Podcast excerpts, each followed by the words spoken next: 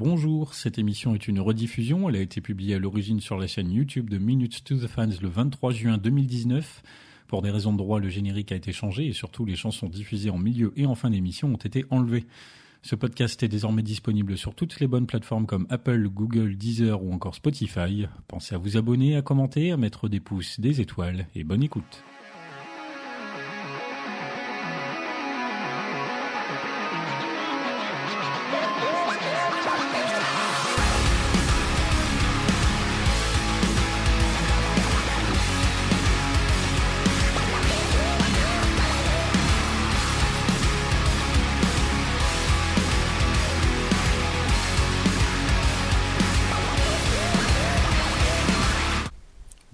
Bonsoir à tous, moi c'est Pierre-Henri alias PH, bienvenue dans l'émission faite par et pour des fans de Linkin Park. Ce mois-ci on célèbre les 5 ans de The Hunting Party, sorti donc le, si je me dis pas de bêtises, le 17 juin 2014. Pour être précis, euh, du coup euh, l'intégralité de l'émission va tourner autour de l'avant-dernier album du groupe. Et avec moi, eh bien, sans plus tarder, on va s'y mettre, j'ai pour commencer Médéric, salut Salut à tous Ça va? Ça va, nickel. Quoi de neuf de par chez toi? Euh, la Normandie, il pleut, voilà, comme toujours. comme toujours. On m'a beaucoup parlé de la Bretagne, moi, ces derniers temps au travail. Ah bah, la Bretagne, ça vous gagne, mais la Normandie, pas trop, quoi. Je sais pas si c'est un peu dans le même esprit, apparemment. Et avec beaucoup En Bretagne, on dit qu'il y a beaucoup de beaux paysages, beaucoup d'histoires, beaucoup de... Ah bah, il y a beaucoup d'histoires aussi en Normandie, mais là... Là, pour l'instant, la seule histoire qu'on voit, c'est la pluie. D'accord. et t'es dessous quand elle tombe? Euh, bah là non, je suis chez moi donc je suis pas en dessous. C'est bien. Est-ce que tu es prêt à reconnaître un petit extrait de parole? Toujours. Ça, va être très court, hein, je te signale. Si je te dis Media the Game. Guilty all the same. Ah là, il est fort, mais hein. je crois qu'il répond souvent bien. Oh, les trois quarts Ouais, il me semble. Hein. Faudrait que. Non, j'ai pas les statistiques sur ça, donc je peux pas te dire, mais félicitations. Merci beaucoup. Ensuite, avec moi, j'ai Adrien. Salut. Salut. Comment va? Écoute, ça va. Euh, nous, c'est pas le même temps que chez Médéric, il fait plutôt très chaud. Plutôt très Même chaud, beaucoup trop chaud. Du, côté de, de... Surtout de, de, de Metz, c'est ça que t'allais dire Ouais, exactement. Ah, on va dire Metz, hein, ça ira mieux. Euh, non, il fait, il fait très très chaud et euh, trop chaud parce que je bosse dehors et euh, franchement c'est horrible. Mais euh, il y en a qui disent que c'est mieux quand il fait beau, donc on va pas trop trop se plaindre. On va avoir des orages bientôt. C'est peut-être ceux de Médéric qui sont en train d'arriver. Ça, oui, je pense. tu vois, moi, je suis à mi-chemin au niveau latitude ou longitude, je sais pas lequel des deux. Et ici, il fait un peu gris, il a commencé à pleuvoir. Bon, bah, ce sera pour nous demain alors, certainement. ça approche, t'inquiète. On t'envoie ça, c'est le temps que ça arrive. si toi je te dis, alors euh, au niveau parole, là j'ai un extrait un peu plus long à te donner. Euh, faut que je le fasse bien. They're talking for just talking, but meaning they got none. Euh... Euh... Suspense. Ouais, suspense, suspense. euh... Je vais dire, je vais dire, euh, non, non, je vais pas tenter parce que ça serait un peu trop hasard. non, they're talking for just talking, but meaning they got none. Quelqu'un d'autre? Hmm. Moi, je pense savoir, mais je suis pas sûr. Ah. Non. Vas-y, Médéric. Wasteland Ah, mais oui. Wastelands, bien joué. Médéric, il va répondre au blind test de tous les autres.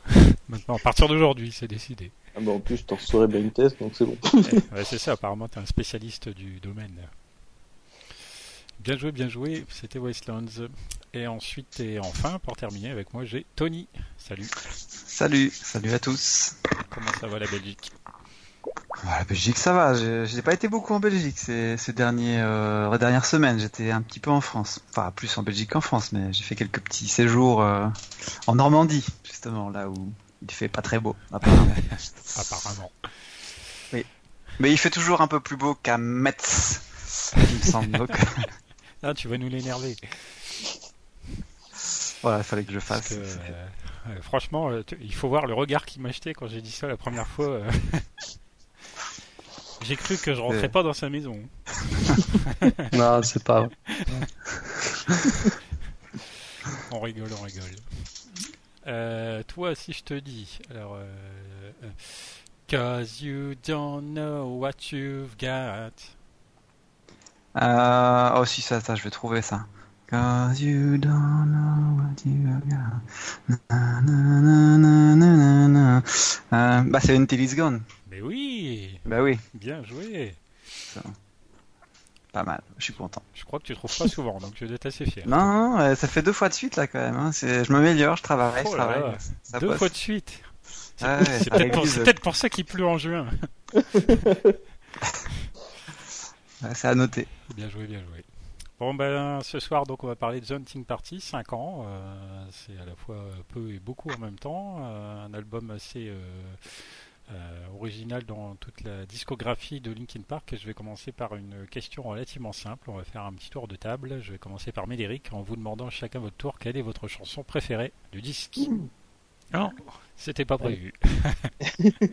Et bah, c'est Mark the Graves. Mark the Graves. Alors pourquoi donc? Euh, L'instru, surtout. Enfin, même la chanson en elle-même.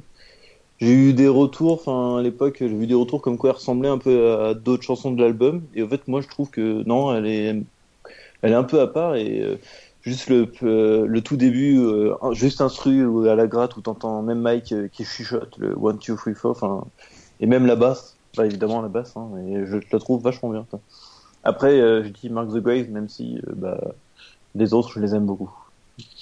Ça- Mais si je dois choisir une, ce serait Mark the Grave. D'accord, ouais, je me souviens qu'on en avait parlé un petit peu, et que je crois même que c'est une chanson que tu apprends à jouer euh, justement à la basse.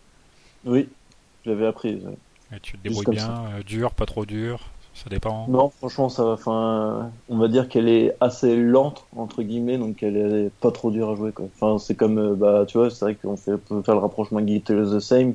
Niveau instru structure, euh, c'est un peu la même. Donc euh, Guilty of the Same, elle est pas trop dure non plus. Donc euh, les Pas- deux sont sympas. Pas trop dur au niveau basse ou au niveau. Niveau basse, Ouais. niveau basse, rythme et tout. Enfin, non, franchement, c'est, elle percute bien et euh, elle est assez mélodieuse aussi. C'est que bah, c'est Linkin Park en même temps. Enfin, Ouais, je sais plus, je me souviens que j'avais regardé un peu comment on jouait la, la, la portion de gratte qui, au début, ouais, c'est assez facile, mais il y avait un autre truc qui me perturbait un peu plus loin dans la chanson, mais je sais plus très bien. Il doit y avoir un truc, ça doit pas être compliqué, mais avec un tempo assez élevé. et- Oui, c'est parce qu'au début, elle, est, elle, elle démarre tout doucement. Mm.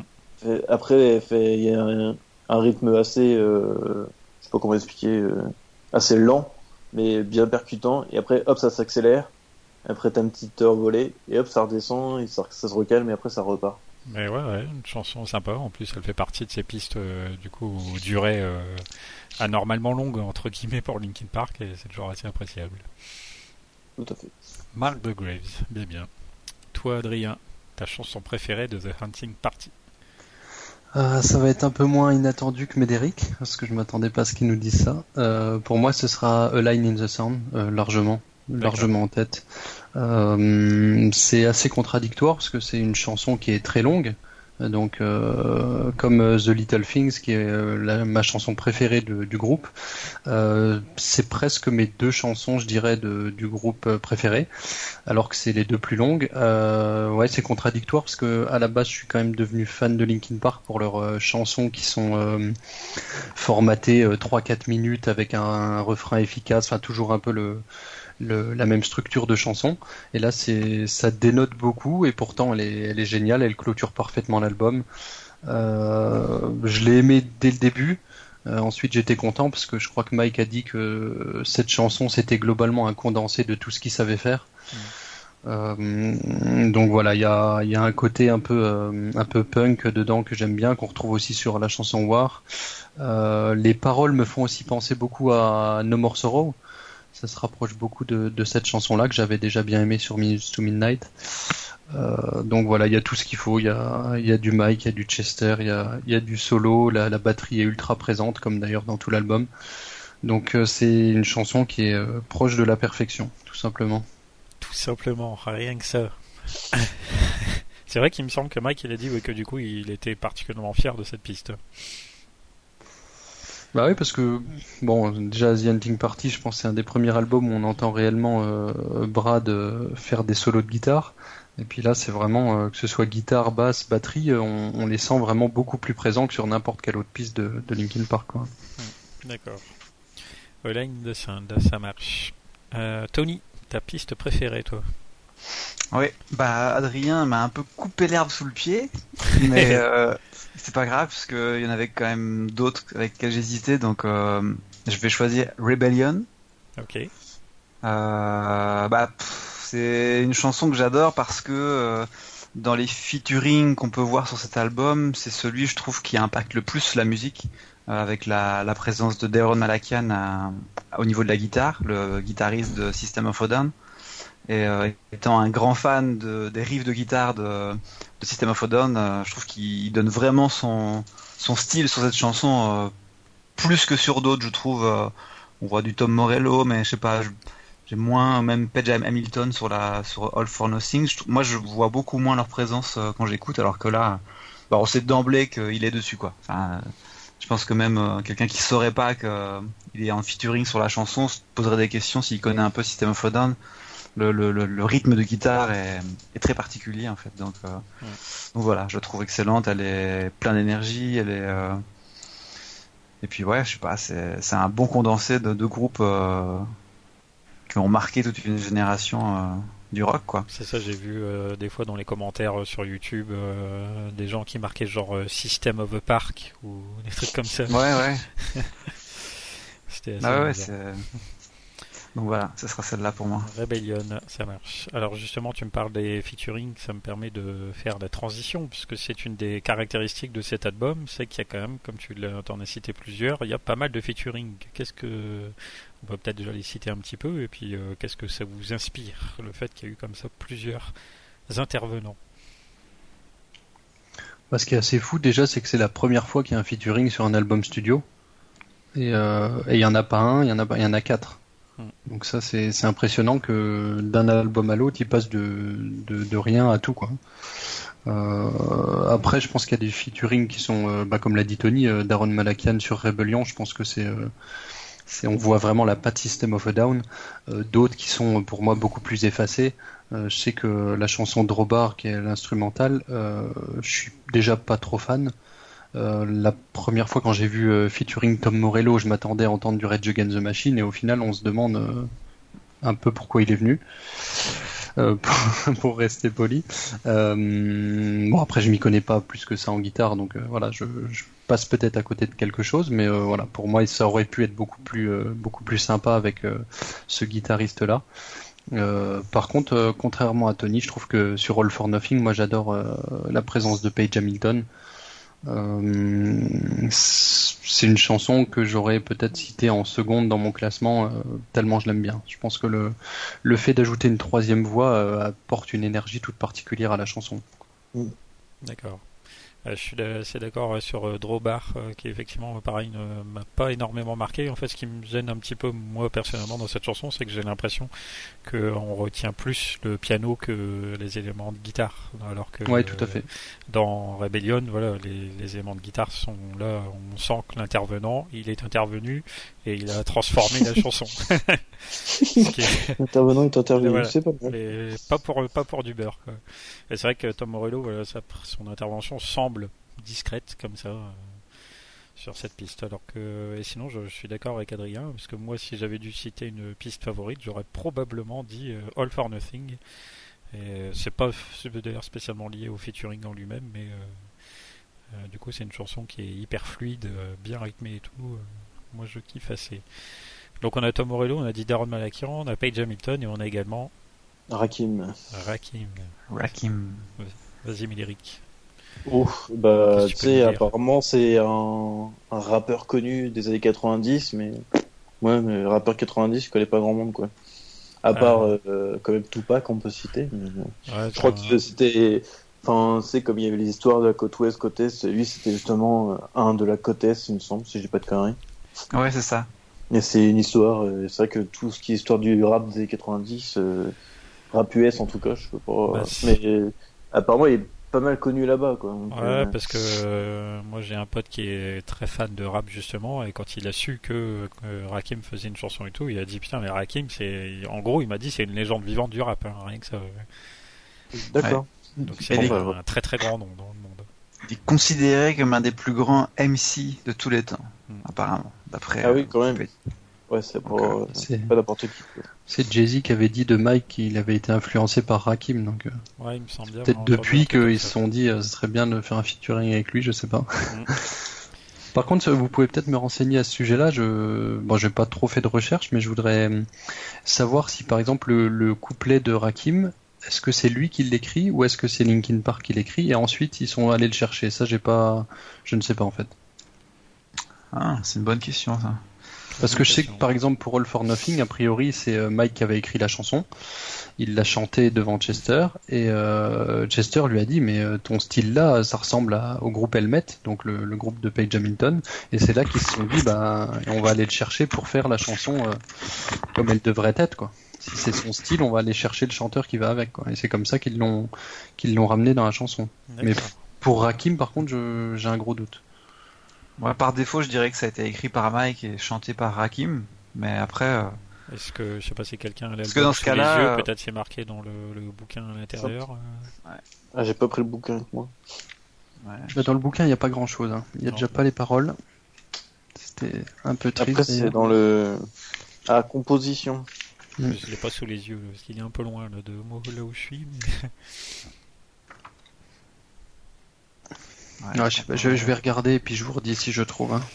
Ouais, donc en tout cas, ouais, Rakim, euh, du coup, une des questions, alors parce que Guilty of the Same est une des premières chansons qu'on a pu entendre euh, de cet album, et euh, une des questions qui est venue quand même assez rapidement aussi, c'est se dire des featuring c'est cool, et quand c'est des featuring vocaux, ben, on s'est tout de suite demandé en live qu'est-ce que ça allait donner, parce que est-ce que Rakim allait ne serait-ce que faire quelques lives, ou, et donc sinon, ben, qui allait le faire, même si on se doute bien que c'est Mike, mais est-ce que ça rendrait pareil, pas pareil, tout ça, voilà, on se posait un petit peu Ouais. des questions à ce niveau-là au départ. Mm. Et au final, d'ailleurs, de souvenir, je ne crois pas que Rakim ait fait une seule fois un live avec eux, mais euh, Non, jamais. Jamais, jamais, t'es sûr? Il me semble pas. je crois pas. hein. Ah. Non. Et d'ailleurs, je viens de regarder, c'est lui qui aurait écrit sa partie. Avec Mike. Moi je vois écrit par euh, Linkin Park et William Griffin. Alors à moins que William Griffin soit Rakim. Je sais pas, moi, je vois Guess uh, Rakim's raps his own verse over uh, Hip Hop Tinget Bridge. Je sais pas si c'est. Ouais, je sais Own pas. verse, je pense que c'est ça. Ah, remarque, c'est peut-être sa partie, donc. euh, Ouais. Bon. Mystère. Ouais, c'est dommage quand même qu'il soit pas qu'il soit pas apparu au moins sur une date d'une tournée américaine. euh, Enfin, c'est quand même assez rare qu'un featuring n'apparaisse pas du tout. euh. Bah, En live, euh, ouais, à un moment, que, quoi. euh, bon, Darren Malakian, on sait qu'il est intervenu à plusieurs, euh, à, pas, pas à Plusieurs à reprises, plusieurs ouais. reprises quand même, ouais, ouais, clairement. Euh, Page Hamilton, j'avoue, je ne sais pas. Tom Morello, je, Je ne crois pas. pense pas. non plus, ceci dit, mais c'est la piste est nettement moins interprétée en live. Bon, All for Nothing, d'ailleurs, c'est pas systématique non plus. Mais Guilty of the Same, évidemment, elle a été interprétée euh, très très souvent en live. Et je ne pense pas, je ne crois pas hein, que Rakim l'ait fait une fois. Sinon, Non. je pense justement, pardon, qu'on aurait été marqué si on avait pour une fois entendu Rakim au lieu de Shinoda en live. Ouais, non, mais je confonds avec euh, avec une autre.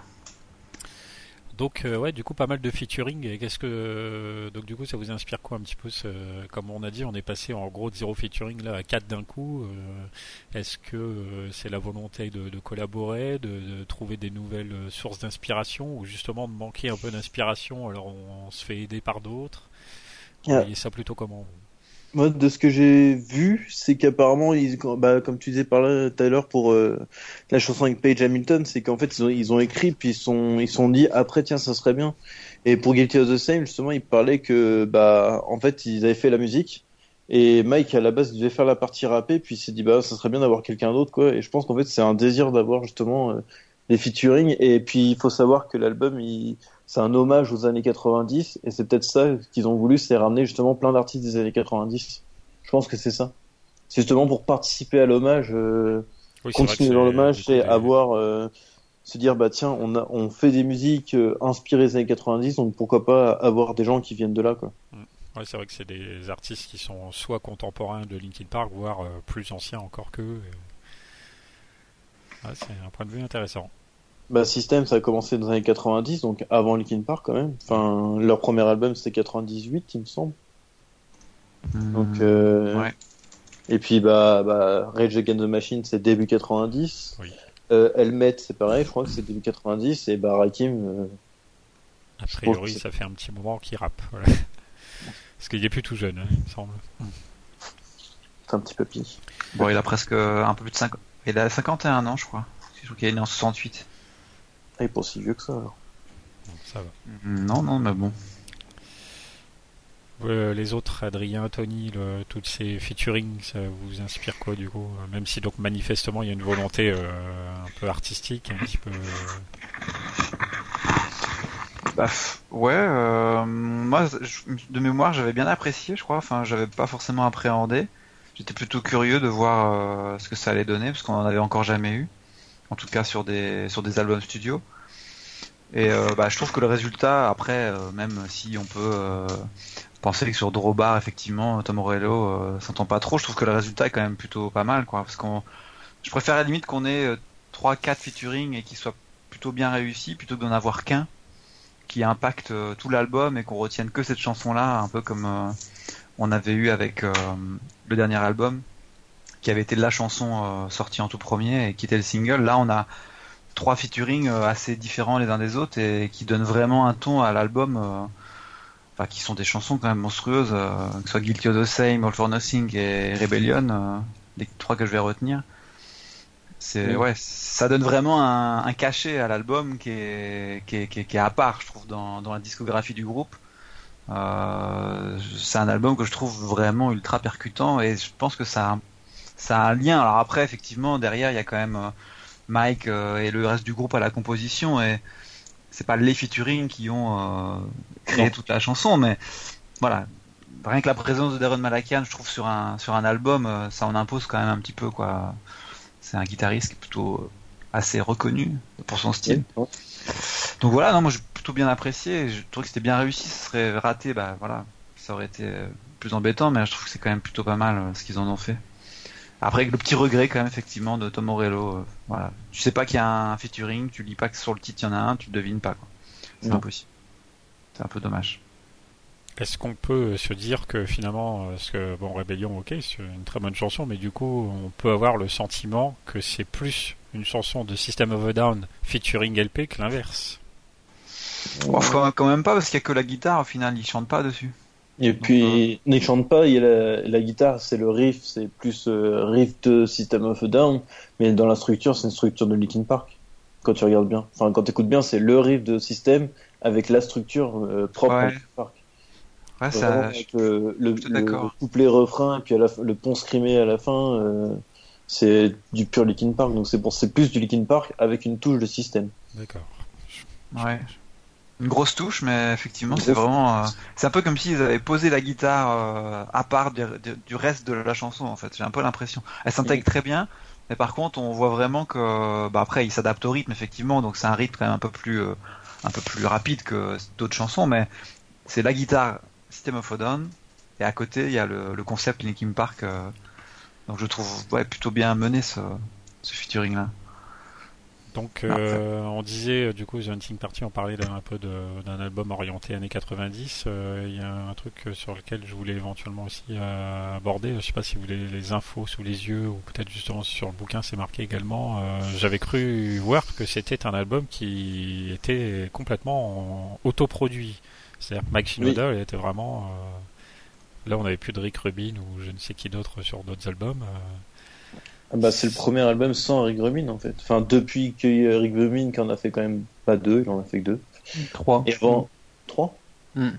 Ah il a fait peut-être euh, le remix. Bah, les trois d'avant. Euh, Minutes to- euh, Minutes to Minutes to Midnight, euh, ouais. A Thousand Suns, Thousand and Living Suns Things. et Living Ah oui, ouais, non, pardon, autant pour moi. Oui, 3. Et bah celui-là, c'est le premier où je pense que ça fait vraiment, ils ont voulu se détacher de lui. Et ils ont vraiment voulu faire leur truc à eux. Et euh, je sais pas, il y avait un truc qui était marrant à l'époque de la sortie de l'album, c'est qu'il parlait euh, d'un retour aux sources.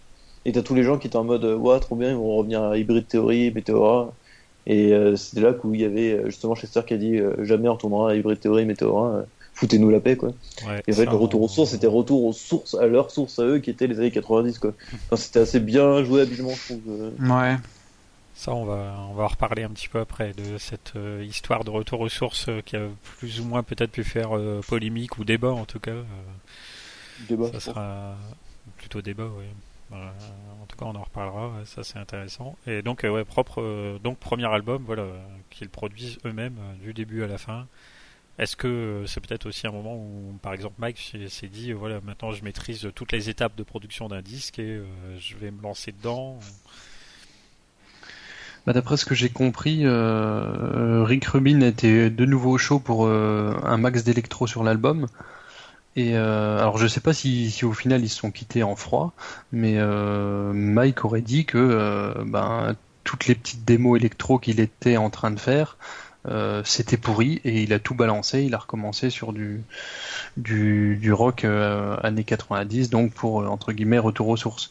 Donc a priori, Rick Rubin les influençait et essayait de, de repartir sur de l'électro, et eux ont pas voulu et sont partis sur du rock. Donc, euh, c'est comme ça que ça se serait passé, d'après ce que, ce que j'ai compris. hein.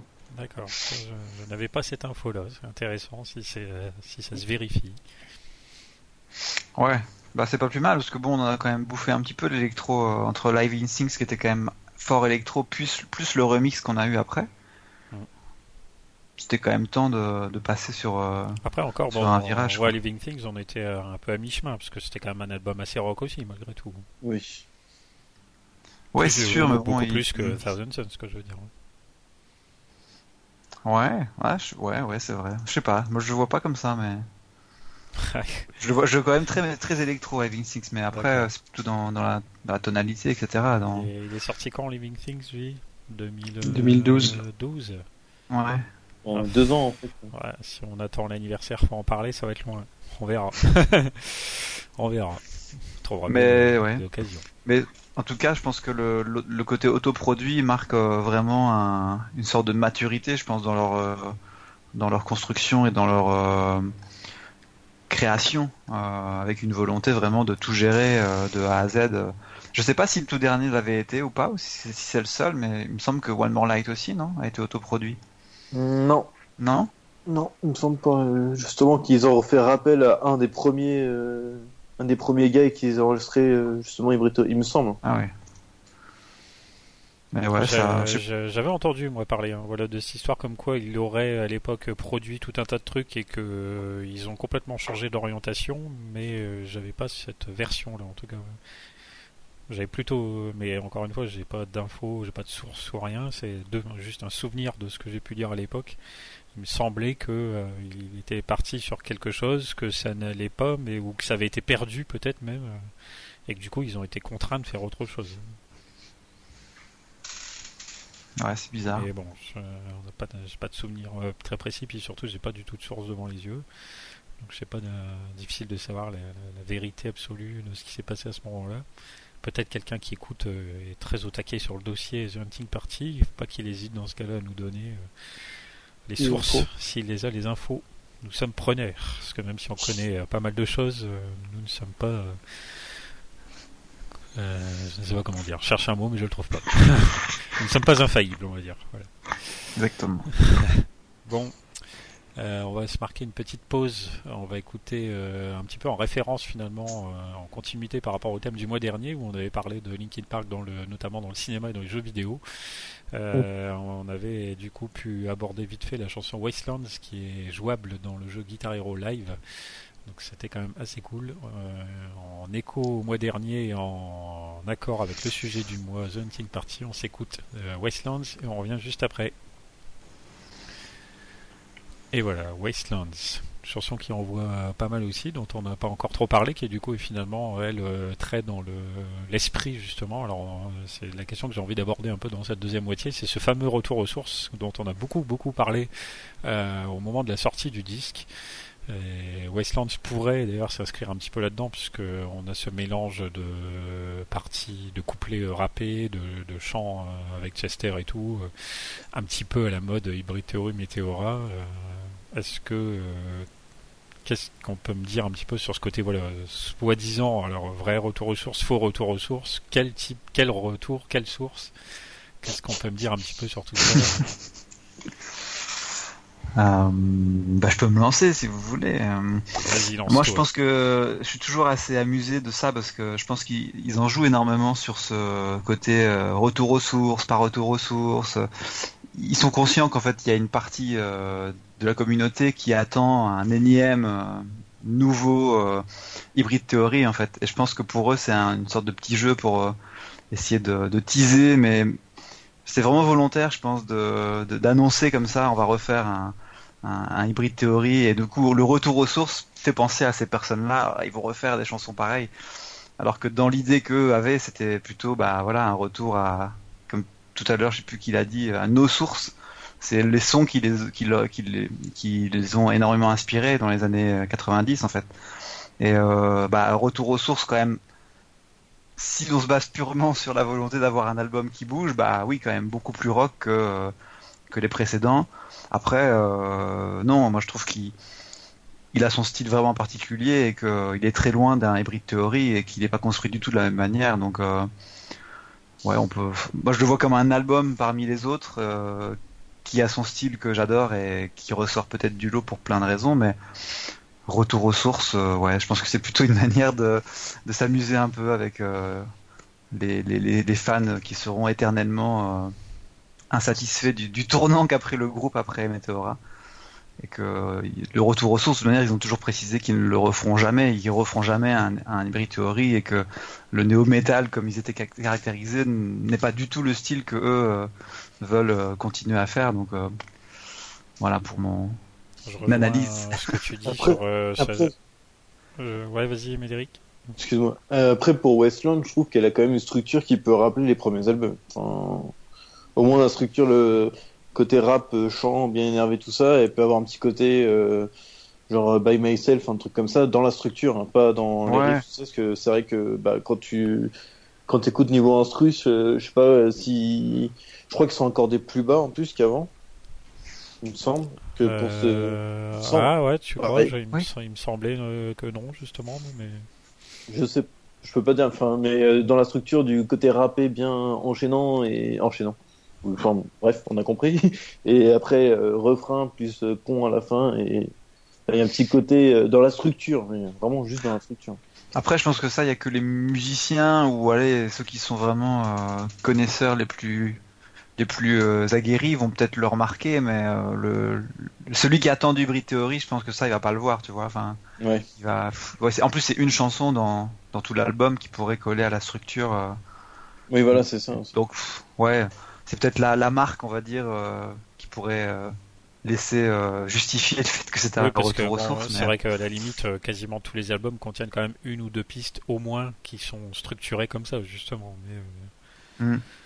euh, après, oui, je rejoignais ce que Tony disait sur le fait qu'ils utilisaient, probablement, tu as sans doute raison, qu'ils aiment bien utiliser cette expression de retour aux sources pour interpeller les fans. Parce qu'à chaque fois, on se demande, oui, euh, jusqu'à euh, qu'est-ce que c'est Et, ah bon, ils vont refaire un truc, euh, la hybride théorie et la météora, alors qu'on sait très bien que c'est pas le cas, et pourtant ils parlent de retour aux sources. Et déjà, donc là, c'est un terme qu'ils ont utilisé avec The Hunting Party, mais ils l'avaient déjà utilisé avec Living Things, dont on parlait un tout petit peu tout à l'heure. Euh, plus, là, justement, en termes de structure d'album, qui est construit euh, nettement plus comme les, les premiers, avec globalement 12 pistes, très, euh, qui a très formaté radio, et voilà, efficacité plus importante peut-être qu'évidemment avec A Thousand Suns, où ils s'étaient complètement débarrassés d'un comme ça de ces structures un petit peu fermées. Euh, Ils avaient déjà utilisé cette expression donc de retour aux sources dans l'album précédent et là encore ils l'utilisent, mais pour une encore autre raison d'ailleurs. Euh, C'est assez intéressant de ce point de vue. Beaucoup, euh, beaucoup de. Après, je pense que ce qui revenait à l'époque, c'était aussi, bah, tout simplement, le- comme on l'a dit un petit peu, c'est une part de retour aux sources dans le sens où il y a le retour de riffs lourds, de grattes euh, saturées en veux-tu en voilà, et de grattes très très très présentes, d'autant qu'elle ne l'était justement plus beaucoup présente dans certains des albums précédents. News to Midnight encore ça va, euh, Thousand Suns on sait qu'il y en avait quand même très peu, Living Things il y en a eu un petit peu plus. Et là, The Hunting Party, on en a retrouvé beaucoup pour le plaisir quand même de certains qui, même si c'est pas identique, des gens ont pu se dire euh, là, ça ressemble quand même plus à ce que, du moins, les fans de la première heure, peut-être, espèrent entendre de Linkin Park. Bah oui.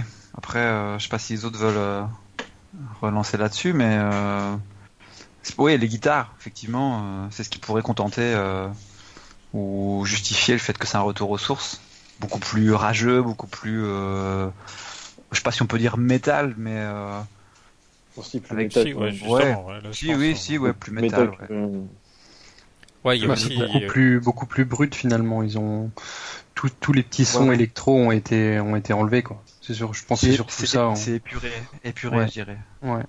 et C'est ce qui on- ressort. Et Après, vas-y. non, vas-y, finis. Bah de toute façon, le, le- bon, je- Tony l'a déjà dit pas mal avant. euh, pour moi, c'est pas du tout un hybride théorie bis.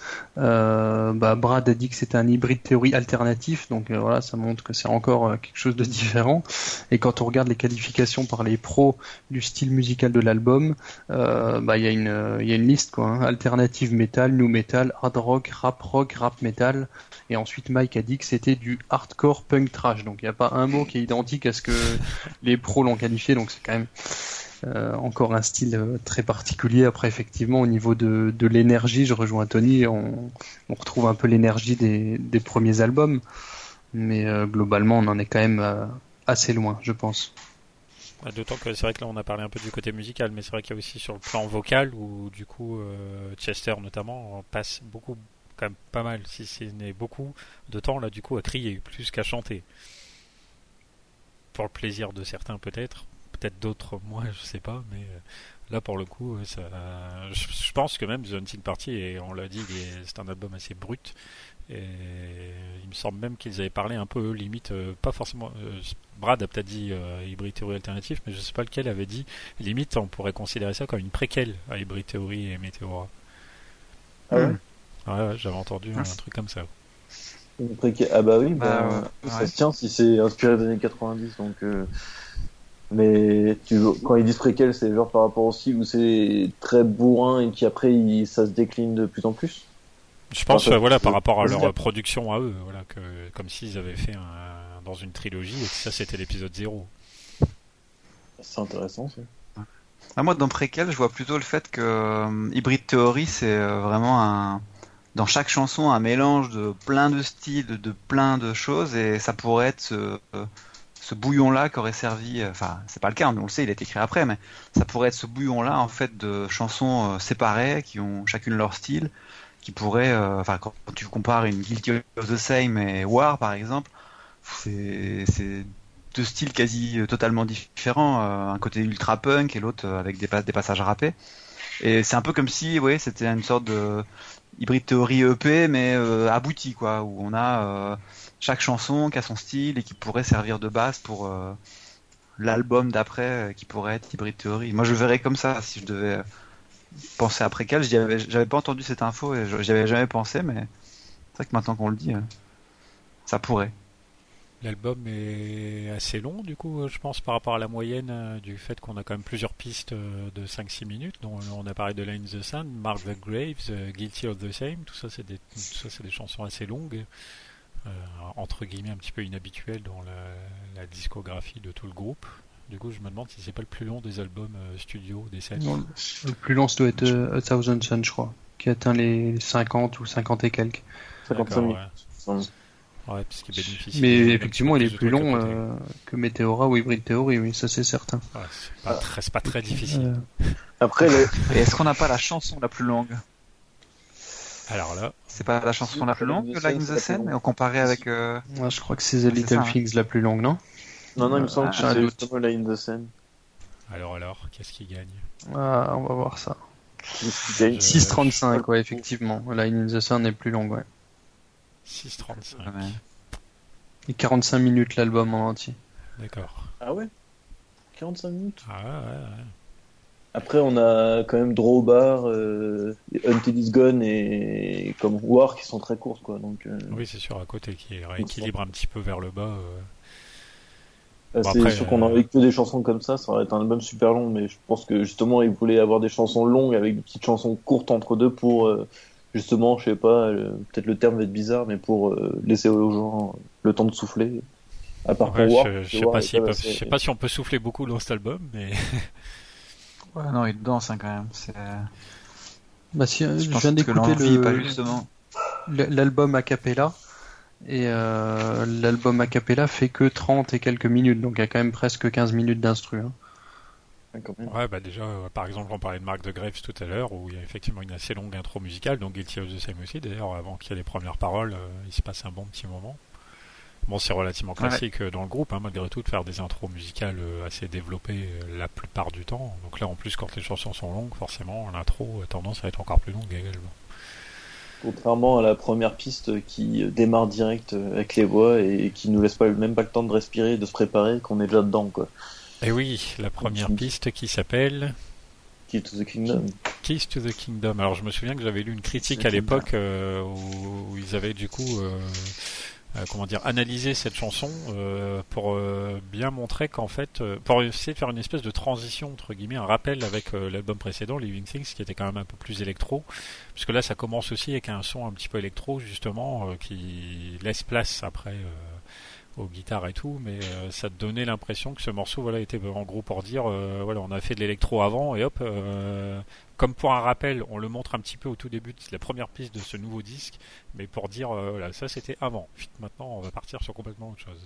Et ça rejoint un petit peu ce qu'on disait tout à l'heure avec peut-être cette volonté euh, cette volonté euh, de passer à un autre style ou de revenir en tout cas à un autre style. Dans un carton c'est un message subliminal pour quelque chose ou... Elle a essayé Non, d'être c'était- discret, mais Ah non c'est raté. J'ai pas coupé le micro. fait. tu n'as pas coupé le micro. c'est une grave erreur ouais, si vous avez entendu un aboiement de chien avant, c'était chez moi. d'accord Chacun ses petits, ses petits fails, hein, c'est tout. hein. To the Kingdom ouais Mais sinon, pour faire oublier le carton, euh, donne, euh, au moins elle annonce la couleur, quoi. Enfin, c'est-à-dire ah, que couleur, quand, ouais. tu, quand tu l'écoutes, tu fais ah ouais, ok, d'accord. Effectivement, l'album, euh, il va pas être comme euh, le précédent, et si tout l'album est comme ça, ça va être une tuerie. Donc, il est pas euh, tout l'album n'est pas comme ça, mais il est quand même euh, vraiment beaucoup plus euh, énergique. Et je trouve que c'est une chanson qui résume très bien le, bah, bref, ce qui va se passer après en fait. Ouais, plutôt. On sait qu'on va en avoir, on va en avoir plein dans les oreilles et ça va être euh, plutôt intéressant. Quoi. Perso, c'est une piste que j'aime assez bien avec son solo qui est plus ou moins, qui est diversement apprécié, je pense. Mais moi, j'aime vraiment bien du coup cette, ce passage quand on arrive comme ça vers les, à peu près les deux minutes là et qu'on entre dans ce solo et la reprise jusqu'à la fin de la piste. Je trouve le dernier tiers euh, très très réussi là-dessus. Ouais, D'ailleurs- je suis d'accord. D'ailleurs, enfin, ça me fait penser à ça parce que à la fin de Keys to the Kingdom, il y a la transition qui est assez particulière. Et en fait, vous, vous pensez quoi vous des, des transitions de cet album En fait, euh, c'est vrai qu'elles sont assez. Il y a pas mal, Enfin, voilà, euh, par-ci par-là, il y a pas mal de petits, ouais, de, de plus Genre, des transitions, des, la des, chèvre, des, des voix, des, des, mini-sons par-ci par-là. ou- je sais, il y Est-ce que vous souvenez du- de, du concours pour la chèvre Avec la chèvre sur Oui. cet album-là On entend une chèvre à un moment. Et ils avaient fait un concours justement, euh, celui qui trouverait le meilleur cri de chèvre pour l'intégrer à l'album. Ah, mais il est où? Euh... Oula, c'est le. Oula. Ah, si, si, Ça- attends. Euh, ça me dit quelque chose, ça. Bah, c'est difficile d'écouter là à la fin, mais- je pensais que c'était le- l'enfant qui faisait le. Ah, le cri, euh, là. Ouais, ouais, Parce moi, que moi un aussi j'ai un cri en tête et pour moi aussi c'est un bébé. Mais bon, Euh, Il y a un enfant, mais il y a aussi une chèvre. Il y, a un- il y a un gosse qui parle à un moment, qui dit je. Ouais, ouais. I'm not allowed to say certain things. Ah. Ah, Voilà, c'est la fin. Ouais. Et c'est juste après. Ouais, mais. C'est juste après. si ça, c'est euh, une chèvre, alors j'étais pas au courant. elle- Bah, ça, c'est une chèvre. D'accord. Euh, le truc qui fait Et genre. en fait, justement, ah, il s'est anticipé euh, le. Ouais, c'est- et je crois que c'est juste exactement avant ça. Guilty Euh, ah C'est juste avant Guilty of the Same, et Ah ça, ouais. c'est, je crois qu'ils avaient fait un concours, euh, justement, et ils avaient montré sur internet où ils filmaient des cris de chèvre, ils étaient euh, complètement pétés de rire euh, comme des cons, et puis je crois qu'ils avaient lancé un concours pour avoir le meilleur cri de chèvre. Ah bon. Mais c'est c'est à la fin de All for Nothing ou c'est absolument au pas, c'est ça, début de. À la fin de All for Nothing, juste avant Guilty of the Same. Je me Ça, souviens pas du tout de chèvre. ce truc-là. hein. Bah, il me semble bien qu'il y avait eu euh, une histoire avec une chèvre, donc. euh, Parce que là, je l'ai pas, moi. Enfin, après. Mais euh, pour parler des transitions en général, il me semble que, que Mike avait dit que c'était principalement pour, euh, pour montrer un peu ce qui, enfin, le travail qu'il y avait derrière les chansons, euh, un peu la vie dans le studio, etc. Par exemple, euh, bah, je crois que c'est à la fin de Guilty of the- All the Same qui, qui parle avec Rob, qui lui dit euh, réessaye cette partie de batterie. Il me semble Oui. que c'était c'était ça, c'était pour montrer vraiment le, ce qu'il y avait autour des chansons, quoi. le travail qui est fait à côté, etc. Mais la chèvre là, ça m'intrigue, je vais, je vais chercher là. Bah, je recherche, mais c'est vrai. que- Mais moi, j'avais vu. euh, Enfin, c'était une vidéo où ils avaient, ils avaient filmé, ils étaient morts de rire. Il me semble bien qu'il y avait une histoire où euh, ils avaient fait un concours pour une chèvre, mais euh, après peut-être que j'ai mélangé, mais euh, c'est vrai que je, je trouve pas grand-chose. Moi j'avoue, ça me dit rien non plus, mais bon. Ouais, mais je me demande si c'était pas un concours euh, juste pour le fun sur les réseaux sociaux ou quoi, non? Ils avaient pas. Ça me dit quelque chose effectivement, mais je je, je le lis pas à cet album en fait, euh, ce truc de chèvre. Donc Ah. euh, à voir. il me chèvre, hein, S'il y a des gens qui ont des infos, Qui nous ah, l'écrivent. artist fact, euh, peut-être qu'on va avoir des trucs dessus. Peut-être que la chèvre est citée dans les Dans les crédits. dans, les crédits, oui. Comment elle s'appelle de son petit nom d'Oli, mais bon après pour ceux qui comprendront. hein. Dolly la Dolly, chèvre. Dolly, c'est une brebis. Ouais. Ah merde, oui, Ah, une brebis. Ouais. oh là là, Et c'est quoi comme insulté référence toutes les chèvres du monde. Bon, c'est pour Metz, ça, je, te- je te l'accorde. Donc en tout cas, ouais, que je Kiss vois the Kingdom des- a un début euh, sympathique sur cet album. Après, All for Nothing, on en a parlé un petit peu donc avec le featuring Page Hamilton. Euh, pareil, une chanson assez euh, rapide, assez fluide, euh, avec un solo assez cool aussi. Euh, C'est ça aussi, du coup, une des nouveautés entre guillemets sur cet album. Hein, c'est qu'il y a, comme on l'a dit, il y a pas mal de solos de guitare, euh, des vrais solos, si je puis dire. Euh, aussi bien là, donc sur Kingdom, sur All for Nothing, sur Guilty of the Same aussi. Enfin, sur la plupart des chansons, de toute façon, du coup. même sur Until It's Gone, même si c'est un relativement basique. ça, c'est assez sympa, en tout cas pour tous les gratteux. Normalement, c'est quelque chose qui devrait du coup leur plaire. All for Nothing, Ouais. après donc Guilty of the Same, voilà, qui est donc particulièrement réputé sur ce disque, hein, une des premières chansons donc on a pu entendre. euh, je crois même qu'on avait des, il nous avait fait découvrir l'intro avec ces- ce- toute cette rythmique de batterie euh, qui donnait un petit peu aussi un indice sur la tournure qu'allait prendre ce disque. Euh, une chanson assez riche, du coup, elle me faisait penser dans la construction à un autre groupe vachement important, mais j'arrive pas à remettre le nom dessus. Euh, un groupe qu'un de mes frères adore, euh, qui était en concert, mais je trouve plus. C'est, c'est pas ACDC, c'est pas Guns. euh, c'est un truc un peu de la même époque, mais pas tout à fait le même genre. C'est pas les Velvet, non Ou non, rien à voir. euh. Non, non, mais super connu aussi, mais j'ai plus leur nom, ça m'énerve.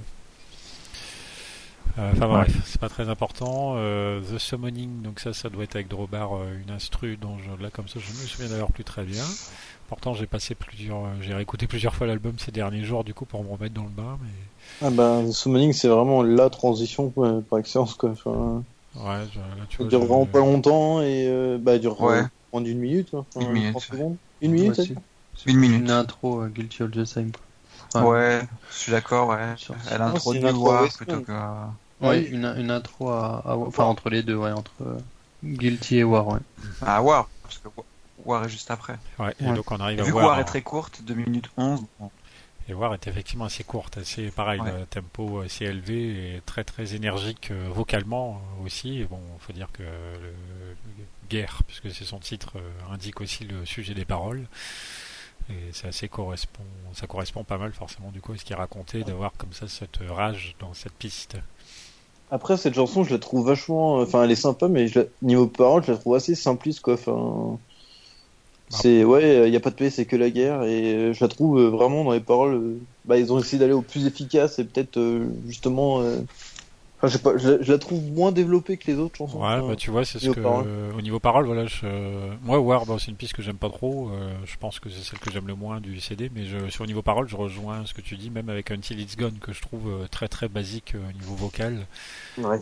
et qui est du coup assez pauvre, euh, j'ai envie de dire. Et donc, euh, elle est finalement c'est le premier single officiel puisque euh, elle, a, elle bénéficie d'un clip vidéo et tout. Mais euh, voilà, c'est la chanson efficace, mais pas forcément la plus marquante du disque, euh, loin s'en faut. Je pense. Mm. Après, que 2 minutes 11, donc en 2 minutes 11, bon, ils peuvent pas non plus raconter grand chose, quoi. Ouais, pour War, ouais. Mais... Non, mais euh, enfin, Ouais. on sent qu'en fait, ils se sont dit tiens, euh, on est dans le, le truc bien vif, tout ça. On tiens, on va parler de la guerre et puis bah. Elle peut rappeler un peu euh, comment elle s'appelait sur Living Things, là, Victimized, pareil, euh, Victimized, ouais. hyper, Oui, hyper euh, enragée. là. Peut-être, Ouais. euh, peut-être un Ouais. rappel, euh, voilà, euh, comme ça, sa volonté de faire une piste courte qui envoie du lourd. Peut-être. C'est peut-être le riff, ça leur plaisait, puis ils se sont dit tiens, on va, la- on va coller des paroles dessus. Voilà, on verra. Ça, les chansons peuvent naître de n'importe quelle idée. Ouais. Après, sachant qu'ils ont dû, euh, comme beaucoup d'albums, euh, créer peut-être une cinquantaine, soixantaine ou je sais pas combien de, de pistes pour aboutir à celle-là. Je pense que s'ils l'ont placé là, c'est que il y avait un intérêt. euh, Enfin, ils le connaissent mieux que nous, mais je pense pas qu'elle ait été placée juste pour poser un truc euh, énergique. Enfin, je sais pas. J'imagine qu'il y a quand même un intérêt euh, pour rappeler un style euh, propre. euh, Ouais, même à si cette elle est chanson. un petit peu différente peut-être du, du reste, elle s'inscrit quand même bien dans la continuité du disque. hein. Bah, si Mike nous écoute, qu'il nous réponde, ça pourrait être pas mal. ouais, c'est vrai, Mike. Écoute-nous. Dis-nous ce que t'en penses. Euh, donc War, piste 5. Après, donc on a Wastelands dont on a parlé un petit peu euh, et le mois dernier et ce mois-ci. Donc euh, pareil, donc là, une piste qui peut rappeler, comme on l'a dit, dans sa structure, euh, les premiers albums. Donc euh, là aussi assez agréable. Until It's Gone, donc beaucoup plus efficace. Rebellion, dont on a dit pas mal de bien tout à l'heure, et je pense que beaucoup de fans aiment particulièrement cette piste d'ailleurs. Ça m'avait assez marqué d'ailleurs quand on l'avait aussi entendu lors du concert hommage, hein, euh, parce que du coup ils étaient présents les gars là, et bon, euh, même si on était, on arrivait dans un dernier tiers de concert hommage nettement plus dynamique, là c'était vraiment particulièrement dynamique du coup. hein. Après, Ouais, Concert hommage, j'ai un c'est- doute, il, il chantait, non, aussi Ah Oui, ouais. Darren Malakian, je Ouais. crois. Ah, ouais, ouais, complètement. ouais. Il chantait en plus. ouais. Après, Ouais. je sais pas si je peux revenir deux secondes sur Until It's Gone. Oui. J'ai l'impression que Until It's Gone, ils l'ont collé vraiment pour que ça fasse single et ils ont, même eux, t'as l'impression qu'ils sont pas à fond sur celle-là. Enfin, je sais pas si vous y avez déjà vu des lives. Ils sont, ils sont plantés quand même pas mal de fois dessus. Et ils ont essayé de créer une espèce de, enfin, une introduction à la chanson et même la, la chanson introduction, elle est pas terrible, quoi. Et j'ai l'impression qu'en fait, ils l'ont vraiment fait pour que ça soit un single. Elle reste en tête, elle est sympa, mais euh, j'ai- ils ont l'impression, j'ai l'impression qu'ils ont voulu avoir leur num de cette chanson-là et ça sort, enfin, elle ressort pas plus que les autres, en fait. Elle fait même euh, pas de tâche, on va peut-être pas dire ça non plus, mais euh, par Ah rapport ouais, à ouais. Masquerade qui est la deuxième piste calme et qui, elle, je trouve, rentre plus dans l'album, dans le désir d'avoir euh, côté années 90 que celle-là, non, je sais pas. Ouais, je suis plutôt d'accord avec toi là-dessus. ouais. Moi, je la.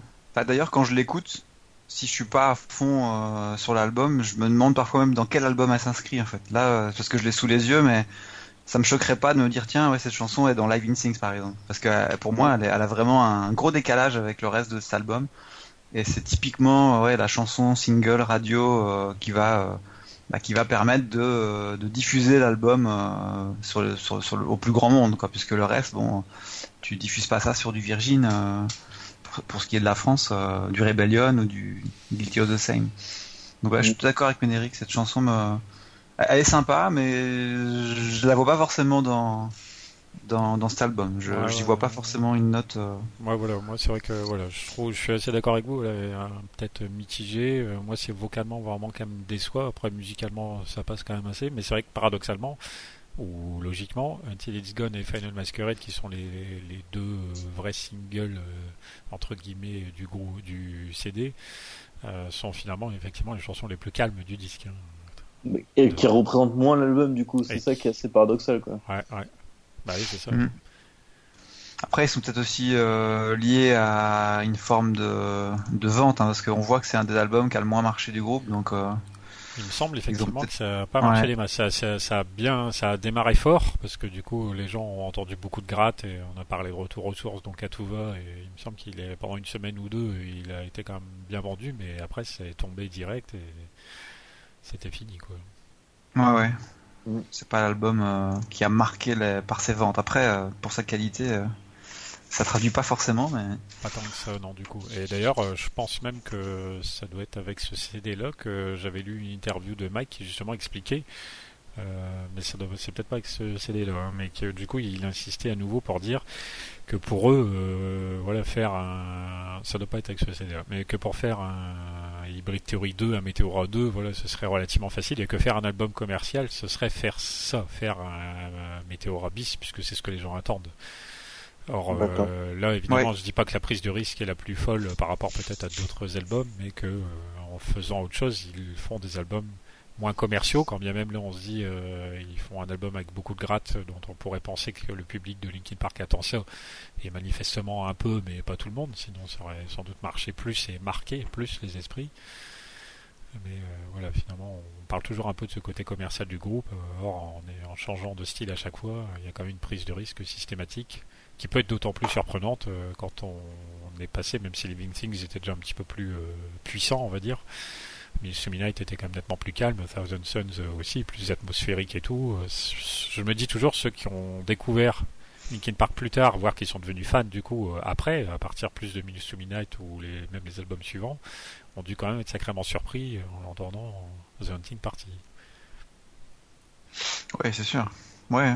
Limite, bah, tout euh... dépend, ouais. Tout dépend de quelle manière ils ont découvert le groupe, quoi. Avec quelle chanson. Euh... parce que voilà, nous, comme on est des fans assez anciens maintenant, on a découvert évidemment avec les origines. On est entre guillemets là depuis le début, mais euh, plein de fans aujourd'hui, il y en a des beaucoup plus jeunes qui ont probablement découvert avec tout un tas d'autres chansons et qui n'aiment peut-être pas autant que ce qu'on pourrait croire Ebry Theory ou Meteora, qui peuvent peut-être se dire oui, euh, telle chanson, telle chanson, je suis d'accord, elle est super bien, mais bon, c'est pas mon l'album que je kiffe écouter le plus. Ça se bah, pourrait, je veux dire. Je pense qu'ils ont eu une grosse vague de fans à partir de, de Minutes to Midnight. Euh... Linkin Park. Ouais, mine de rien, c'est vrai.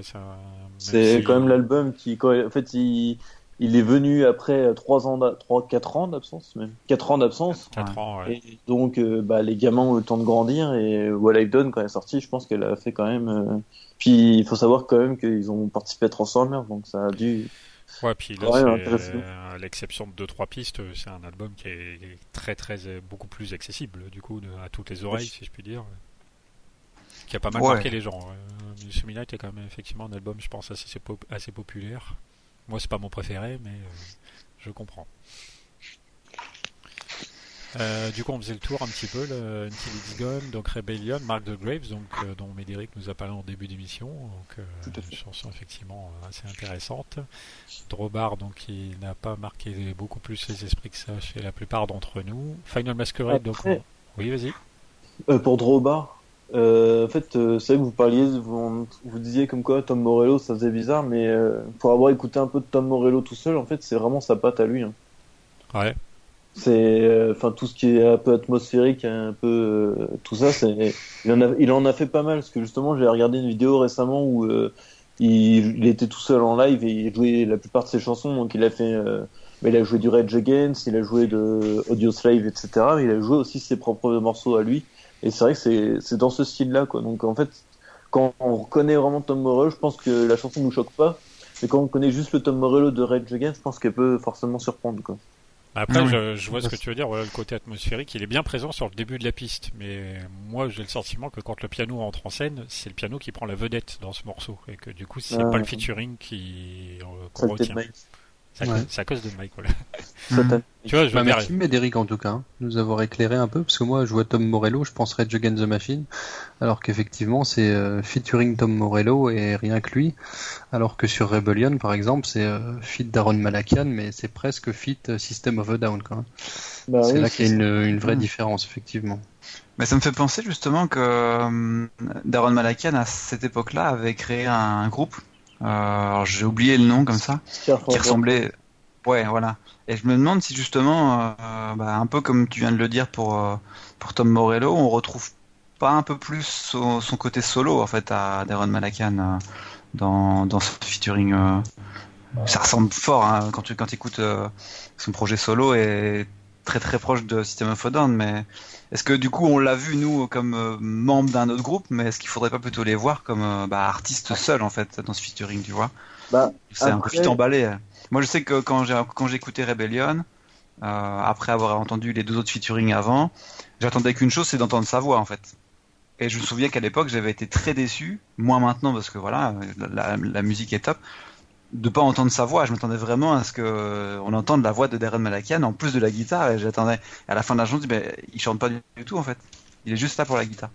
Alors que dans System of a Down, c'est une voix quand même euh, très particulière, et, très criarde. T'as qu'une envie, c'est de l'entendre et de dire allez vas-y, chante un petit, un petit truc à la Parce fin. Que, euh, avec la voix, c'était plus cher. oui. Il n'y a plus de budget, t'as haute production, euh, voilà, faut comprendre que. Mais pour revenir sur ce point, j'ai l'impression que Rebellion, justement, quand je pense que quand il est venu, euh, euh, Daron, je pense qu'il a voulu justement, s'est dit tiens, et pour un petit hommage aux années 90, bah allez hop, on va leur coller du système, quoi. Enfin, il peut-être ça, je pense que lui, il voulait une structure justement plus système que son projet solo. Parce que après, jusqu'à Broadway, enfin, c'est vrai que tu retrouves sa patte de guitariste, mais ça s'éloigne encore de système, quoi. Que là, on est vraiment dans du système. Enfin, quand on écoute. Euh, enfin, c'est, il a fait vraiment à la système la chanson. Enfin, la, même la structure, c'est, enfin, on a dit structure Linkin Park, mais les riffs, c'est des riffs à la système et pas à la Scares on Broadway. D'ailleurs, du coup, euh, j'ai revu euh, une euh, version live de la chanson il n'y a pas longtemps sur internet et du coup c'est vrai que ça fait presque drôle de voir Brad jouer autrement un petit peu si je puis dire comme tu dis là voilà on a, cette chanson est tellement caractérisée système que quand on la voit interprétée par le guitariste de LP ça fait presque drôle ah bah ils ont dû ça doit leur faire tout drôle puis ils ont dû peut-être euh, Bon les gars, faut qu'on se presse, faut qu'on y arrive, faut qu'on tienne le rythme par rapport aux chansons qui étaient beaucoup plus lentes.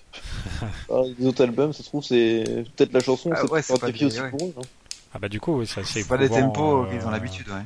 Oui, déjà, ah. c'est assez élevé et euh, on n'a pas forcément trop parlé, mais pour le pour Rob, au niveau batterie, apparemment, c'est un album qui demande beaucoup beaucoup euh, de boulot et beaucoup d'efforts pour euh, être capable bah, de ça prouve qu'ils savent le faire et c'est ça qui est bien, c'est ça qui est super bien, c'est qu'on se dit en fait c'est quand même, euh, enfin quand c'est vrai que Hybrid Theory, Meteora, musicalement, enfin nous on adore les riffs mais c'est pas non plus des trucs oufissimes, mm. alors que là cet album-là, enfin ils envoient le pâté quoi, donc c'est on se dit euh, Enfin, les gars, ils ont bossé et c'est des, c'est des, c'est des super bons oui, musiciens. Oui, parce que même, voilà, même au niveau du solo sur, alors je sais plus si c'est sur euh, Line the Sun ou Mark the Graves là, qui se termine avec du solo euh, en tapping hein, et que, enfin, Brad, il a même fait une petite vidéo pour expliquer comment il faisait son machin et là on se dit voilà, on n'a pas l'habitude de le voir jouer ce type de choses à la guitare et là on voit euh, non seulement qu'il en est capable mais qu'il le fait euh, finalement relativement facilement. Et on se dit, oui, comme tu me dis là, que les membres du groupe montrent que s'il faut, ils savent le faire. C'est juste que quand ils le font pas, c'est qu'ils n'ont pas envie. Tout ah, ils, savent le faire après beaucoup d'entraînement, parce que comme tu l'as dit, Rob, a priori, euh, il a quand même dû suivre un entraînement de dingue. Hein, pour réussir euh, à faire toutes les parties de The Hunting Party, j'ai vu dans, en recherchant un peu qu'il s'était blessé au dos qui travaillait 7 euh, jours sur 7, 10 heures par jour. Bah, après, c'est déjà. Euh, il s'est mis au running. Enfin voilà, c'est vraiment un entraînement euh, complet quoi. Je pense voilà, il y avait le côté entraînement physique, pas seulement technique, tu vois, d'être capable de faire le truc. C'est sans doute c'est assez éprouvant. D'ailleurs, Tony l'avait bien félicité, je me souviens, au meet and greet d'Oberhausen pour ses parties batterie sur ah ouais. partie. Ouais. Ah, je me souviens pas de ça. Bon, on te rappelle pour toi, c'est beau. Non, mais il, y a tellement, il, y a tellement, de choses à ce, à ce, meet and greet que je me souvenais pas de ça. Mais ouais, c'est possible. J'avais, j'avais beaucoup apprécié moi son sa patte euh, guitare et même enfin batterie et du coup aussi la guitare. Je trouve ces deux instruments sur cet album-là qui sont sublimés en fait. C'est vrai euh. que là, bon, enfin, j'ai pas suffisamment fait attention en réécoutant un peu ces derniers temps. Maintenant que je fais un petit peu de batterie, euh, j'écoute avec beaucoup plus d'attention les parties batterie des chansons que j'écoute. J'ai pas encore bien fait gaffe là-dessus. Il y en a une ou deux où je me suis vraiment dit, je ne comprends absolument rien à ce qu'il fait, ça me paraît complètement sorcier. Mais euh, voilà, c'est. Ouais, ça c'est sûr, c'est un album voilà, techniquement parlant qui est déjà euh, beaucoup plus élevé que l'habitude aussi, parce que Linkin Park est pas réputé pour être un groupe techniquement très difficile à jouer. Mais après, Rob, quand même, euh, à l'époque to Midnight, j'ai dit to the Fan, donc ça c'est chose. à l'époque de Minute to Midnight, euh, enfin, il y avait déjà eu des vidéos où ils disaient comme quoi il bossait, le, comme quoi c'était lui qui le bossait le plus dans le groupe et qu'il était vraiment euh, très très investi, il était à fond et que. D'ailleurs, c'est le seul membre du groupe à n'avoir jamais fait d'erreur en concert, quoi. Ouais. Comme pas de faute, ouais. Jamais, jamais, jamais, jamais. Jamais, jamais, jamais. Alors que les autres, bah, bon, bah. bah après, quoi. En tout cas, il en fait, il en fait pas une à chaque concert, quoi. Apparemment, il est, il est ultra, ultra. Ça, s'entend moins, peut-être. Bah, je sais pas, parce que tu vois, euh. c'est ce que je me suis dit. Le problème, c'est que la batterie, c'est un instrument que tu entends forcément quoi qu'il se passe et tu peux pas masquer tant que ça une boulette. Hein, mais... Il fait une boulette et ça déstructure la chanson. Et ça peut éventuellement perturber le reste en plus. Hein, Oui. Donc, euh, ouais, je sais pas, c'est possible. Hein. Mais euh, oui, c'est sûr qu'il a non seulement cette image, mais de toute façon, c'est la vérité d'un gars qui est assez sérieux, qui bosse énormément ses partitions et qui est tout à fait fiable. Donc du coup, on était sur Drawbar. Donc après, on avait Final Masquerade, donc euh, l'autre single, euh, donc chanson comme ça, assez efficace, un petit peu plus calme quand même, avec un clip au montage très cli- justement très clipesque, c'est le cas de le dire, un petit peu, un petit peu chelou d'ailleurs de souvenir, mais Puis hop, on vous remet dans le désert, hop, on monte des images d'enfants, des images subliminales. Ah, tiens, voilà, il donne. ouais, c'est un peu un fourre-tout ouais, ce clip. hein. Il y, a, C'est, il y a des euh, belles photographies, mais en tant que clip en lui-même, euh, Ah, c'est le What Done crépusculaire, on va dire. pourquoi pas soleil, Pourquoi ça. Un petit peu. Mais après, le clip est super beau. Enfin, même euh, utiliser euh, l'instru euh, de Joe en introduction. Enfin, euh, du clip, enfin, c'est vrai que ça fait super, enfin, fait super bien, quoi. Oui, c'est vrai qu'elle est un petit peu rallongée par rapport à la version studio du coup. Je préfère quand ils rallongent que quand ils raccourcissent. Mm. Beaucoup iridescent. Final Masquerade et donc on termine avec Align the Sun, Mhm. une piste qui est globalement appréciée euh, la plupart du temps par les fans. Ouais. Bon, on peut on peut laisser Adrien, le, notre fan national de cette chanson, en parler. euh. Ouais, j'ai déjà dit beaucoup de choses, mais c'est sûr qu'en tout cas, ça, ça clôture bien l'album et ça fait plaisir de finir sur une chanson comme ça. ouais. La plupart du D'ailleurs, temps, elle a été les- très peu, jou- très peu jouée en live. Très peu, ouais. Assez peu, on l'a ouais. vu, nous, Tony, mais Ouais, on l'a vu, c'était mais un autre concert. euh, elle a pas un passé. peu, euh, Est-ce que tu t'en rappelles ça, Tony A ou- oublié. Oui, oui, bah oui, ce concert-là, je, m'en- rappelle. on s'en rappelle malheureusement. Pas pour les bonnes raisons, mais Ah. je me rappelle. C'était en 2015. euh, C'était pas voilà. Mais on a eu la chance de voir en live euh, La Innocence, ce qui a sauvé le, concert, je dirais. Mais le, le concert est tellement pourri que je pense que j'ai- pu l'oublier. Mais... Ce qui est quand même Mais pas ouais. mal, Oui. parce qu'effectivement, c'est pas fréquent, fréquent. Pourquoi Et- était pourri? On a, on a eu euh, pas mal de, de déboires, on va dire. D'accès, ouais. L'expéri- L'expérience a été mauvaise, mais est-ce que le live était mauvais Ouais. pour autant? Non, ça je suis pas C'est sûr. pas le meilleur, Je euh, je dirais qu'il ressemblait à, à Arras, le- au Main Square. Ouais, quoi. voilà. C'était pas mal, mais sans Ouais. plus. Quoi. Le public n'était pas forcément là pour, euh, pour non plus. euh, Ça arrive.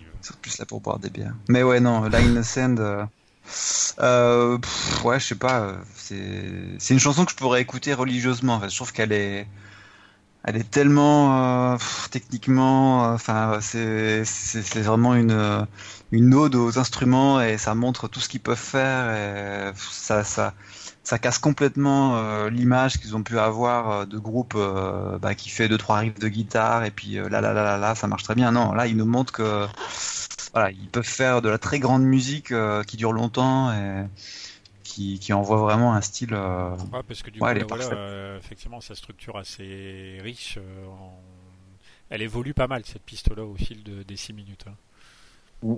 Ouais, ouais, complètement. Ça, c'est assez intéressant à l'écoute. Hunting Party, euh, là, on en a fait un petit peu le tour. Est-ce qu'on a quelque chose à ajouter avant de terminer? Oui. Oui. J'ai fait mes petites recherches sur euh, Ah. la chèvre. Ah, ah.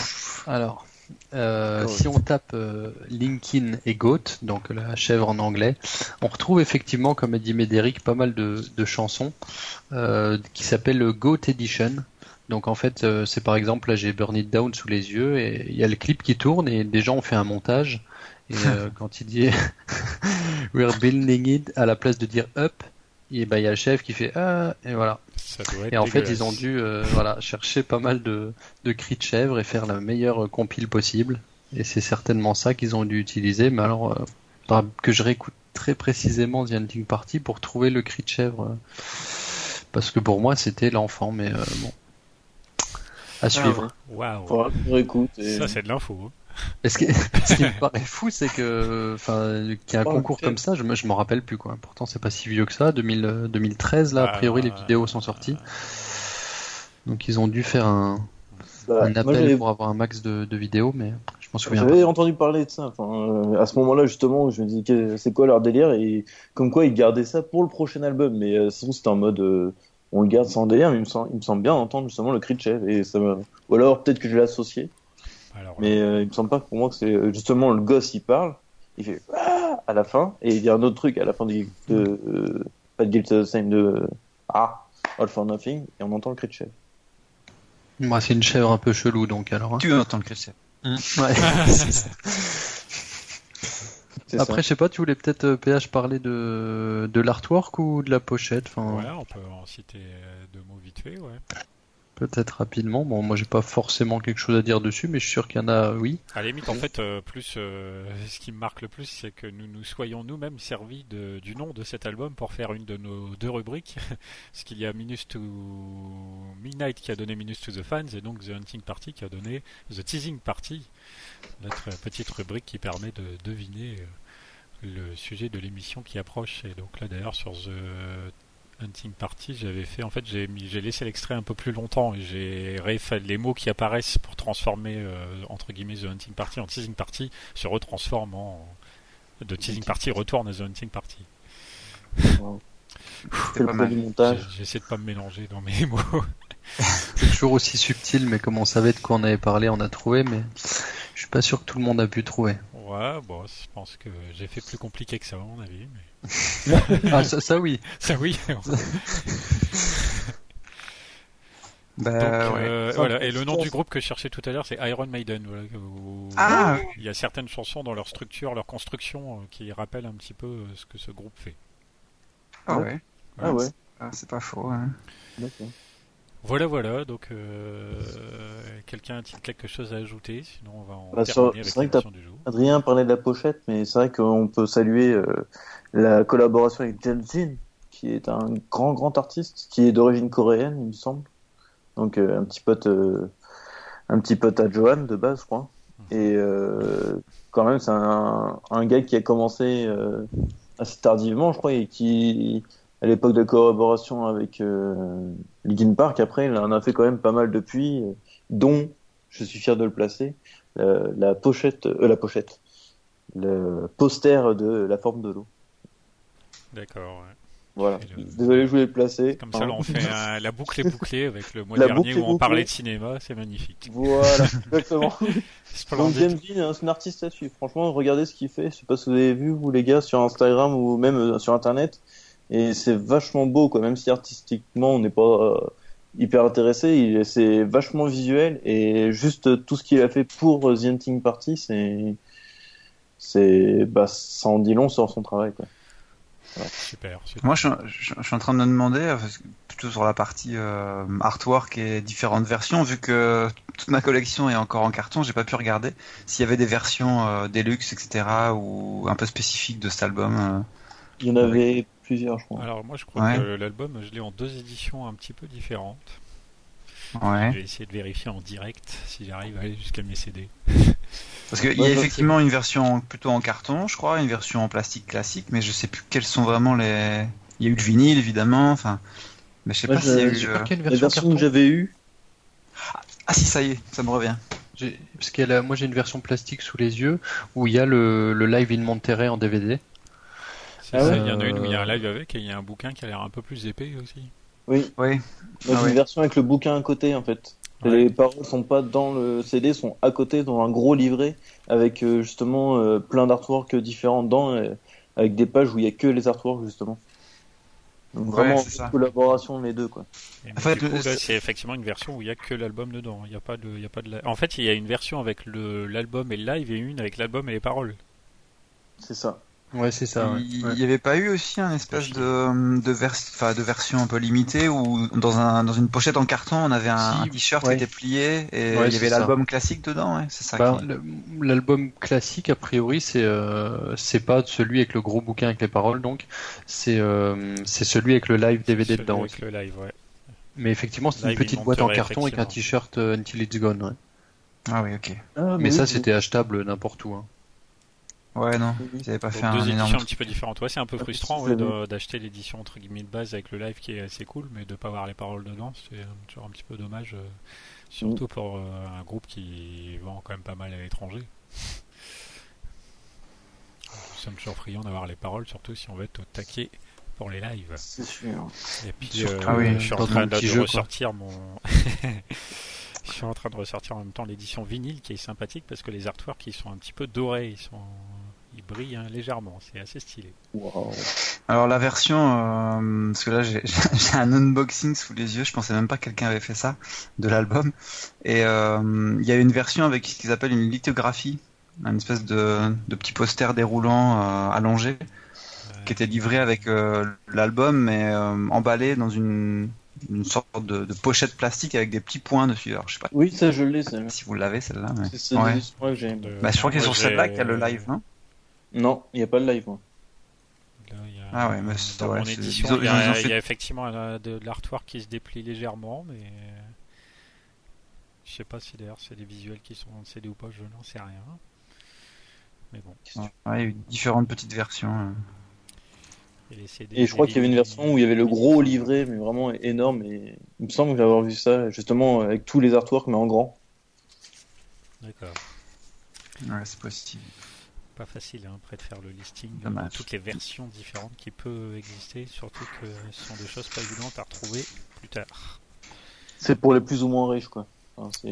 Plus t'es Ouais. riche, plus t'as Ouais, gros, et moins t'es riche. euh, Bon après je comprends, il faut avoir des sous pour acheter ces trucs-là, mais il- souvent il faut essayer de sauter dessus parce qu'après pour les avoir c'est encore pire. hein. Ouais, faut Ouais, les acheter au début. hein. C'est ça le Ouais. problème. C'est pas ça au début, généralement après t'es es coincé. euh. Tu penses que tu vas pouvoir l'acheter plus tard et puis finalement elle n'existe plus et puis elle est vendue que. Ouais, et c'est Plus cher. voilà, Eh ben. c'est très chiant. Je sais que moi, justement, il y avait trois versions à l'époque où je l'avais acheté. Il y avait la version juste le CD tout seul.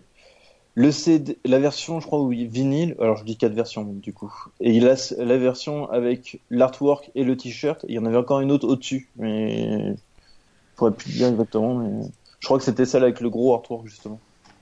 Alors ce que je ferais peut-être c'est que je chercherai dans mes cartons et quand j'aurai les infos je les mettrai en commentaire euh, sur la sur la vidéo. Si- Ouais.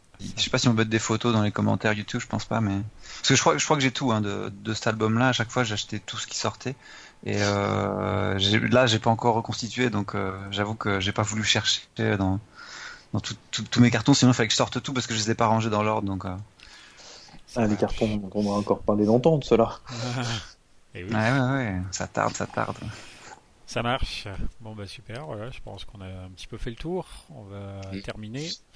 On va s'écouter, du coup on en a parlé durant l'émission et notamment au début. On va s'écouter donc euh, la dernière piste euh, du CD pour terminer, pour clore cette euh, émission spéciale The Hunting Party afin de célébrer les 5 ans d'existence de- du sixième album du groupe. Euh, on s'écoute donc A Line in the Sand. Euh, on revient le mois prochain avec une émission qui sera euh, très différente. J'en profite pour faire une petite publicité pour ceux qui sont restés jusqu'au bout. Au cas où vous ne seriez pas encore au courant, le 21 juillet à Paris, le groupe de, de Tribute to Linkin Park organise un concert festif, hommage en même temps aussi. En souvenir de Chester Bennington, Euh, ça se passe sur Paris. Les places, euh, me semble-t-il, sont encore disponibles. Ça se peut se réserver en ligne. Il faut aller voir un peu sur leur page. Je pense qu'ils remettent l'événement régulièrement en avant. Faut pas hésiter. En tout cas, euh, moi, j'y serai présent. Ce sera l'occasion de rencontrer plein plein de fans comme à des concerts euh, traditionnels. On en, on en reparlera. Sur ce, on écoute Line the Sun. Merci à tous et puis à la prochaine. Salut, salut. Salut. Salut. Salut.